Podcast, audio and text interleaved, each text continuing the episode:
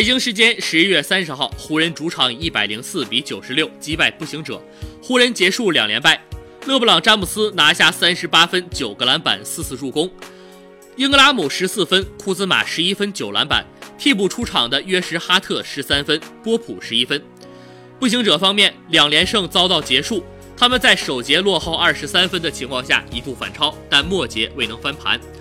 博格达诺维奇得到十四分，塞蒂斯扬十一分。替补出场的多曼塔斯萨博尼斯得到二十分，十五个篮板。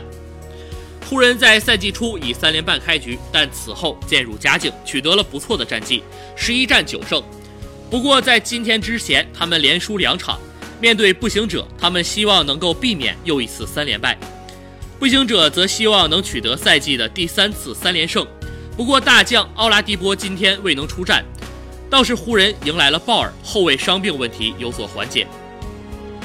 步行者在第四节又将比分追成八十八比八十九后，詹姆斯发力，他先是命中三分球，然后强突投篮命中，造成犯规。连投带罚拿下三分，他的表演当然还没有结束。此后连续将球传出，波普命中三分，湖人在七十二秒内连得九分，以九十八比八十八再度拉开差距。步行者虽然加快节奏，但是对于詹姆斯来说也是仍然有心无力的。